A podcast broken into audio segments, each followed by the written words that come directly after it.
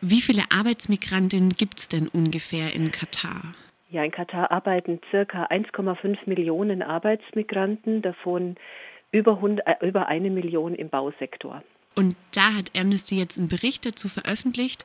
Viele Medien haben von sklavenähnlichen Verhältnissen gesprochen bei den Vorbereitungen zur Fußball-WM der Männer 2022 in Katar.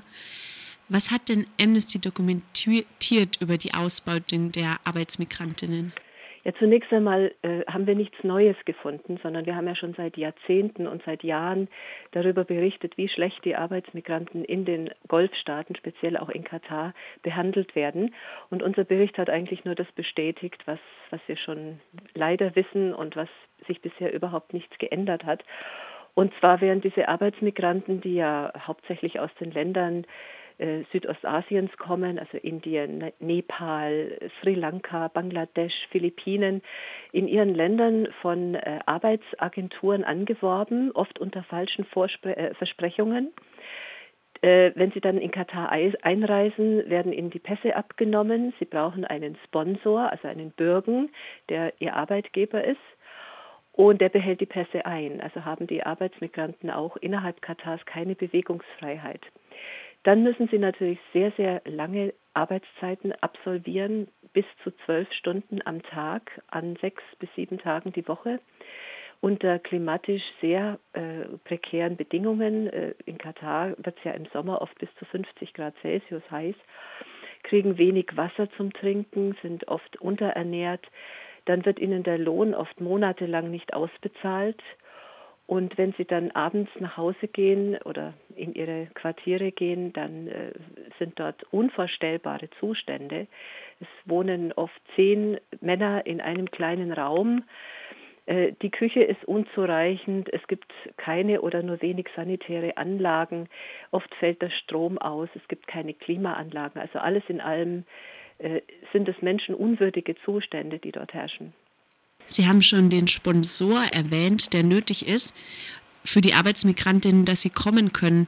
Was hat es denn genau damit auf sich? Ich habe schon davon gelesen, dass ähm, die Arbeitsmigrantinnen teilweise als Leibeigene des Sponsors bezeichnet wurden? Ja, das, also das Sponsorengesetz, das in Katar gilt und übrigens auch in den ganzen anderen äh, Golfstaaten, das besagt, dass jeder Arbeitnehmer, ausländische Arbeitnehmer, der in Katar arbeiten möchte, einen sogenannten Sponsor braucht, also einen Bürgen, der für ihn die Formalitäten erledigt und der äh, im, im, Notfall auch für sie da ist. Nur äh, in Katar ist dieses Sponsorengesetz besonders prekär, weil es einen Passus enthält, das dieses Exit Permit verlangt. Das heißt also, wenn der Arbeitnehmer in Katar den Arbeitgeber wechseln möchte oder ausreisen möchte, braucht er eine schriftliche Genehmigung von seinem jetzigen Arbeitgeber. Und das führt natürlich oft zur Zwangsarbeit.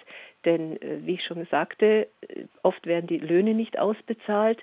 Wenn die Arbeiter dann die Arbeit niederlegen, dann werden sie erpresst und dann wird ihnen gesagt, sie müssen weiterarbeiten, denn sie hätten ja einen Vertrag zu erfüllen. Und wenn Sie nicht weiterarbeiten, dann bekommen Sie dieses Exit Permit nicht, dann können Sie nicht nach Hause. Oder Sie werden abgeschoben ohne einen Cent oder Real, den Sie, der Ihnen eigentlich zusteht. Und welche Arbeiten erledigen die Arbeitsmigrantinnen in Katar?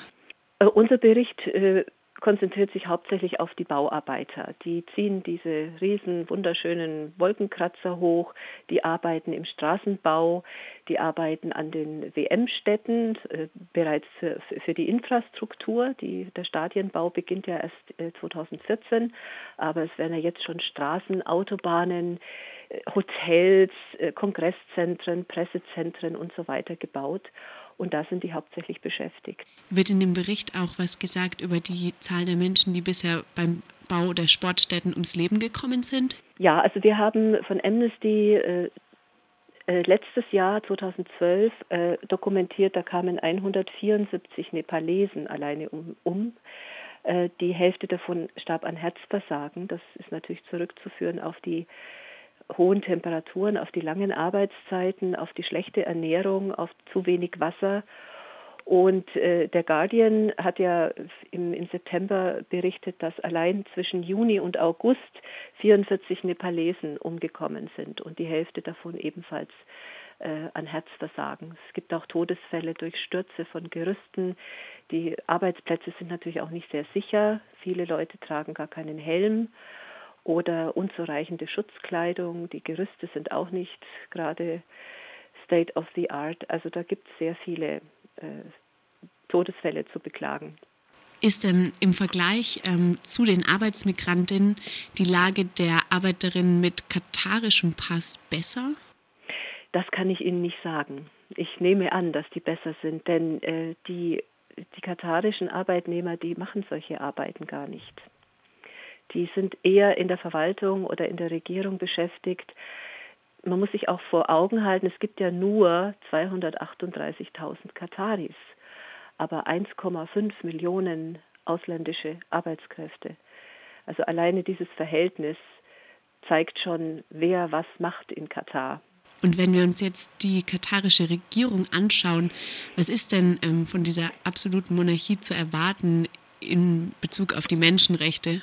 Also wir kommentieren von Amnesty grundsätzlich nicht die Regierungsform in einem Land. Wir sind eine Menschenrechtsorganisation. Wir schauen, ob die Menschenrechte eingehalten werden, unabhängig davon, ob das jetzt ein Königreich ist oder eine Republik oder was auch immer.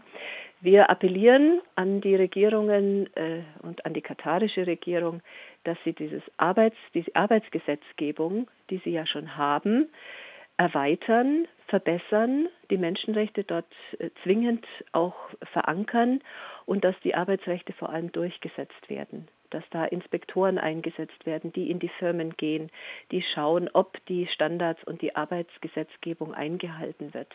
Und wir appellieren als erste Sofortmaßnahme an die katarische Regierung, dass dieses Exit Permit, dieser Passus des Exit Permit aus dem Sponsorengesetz entfernt wird, damit die Leute sich frei bewegen können, damit sie notfalls auch ausreisen können und zurück in ihre Heimatländer reisen können.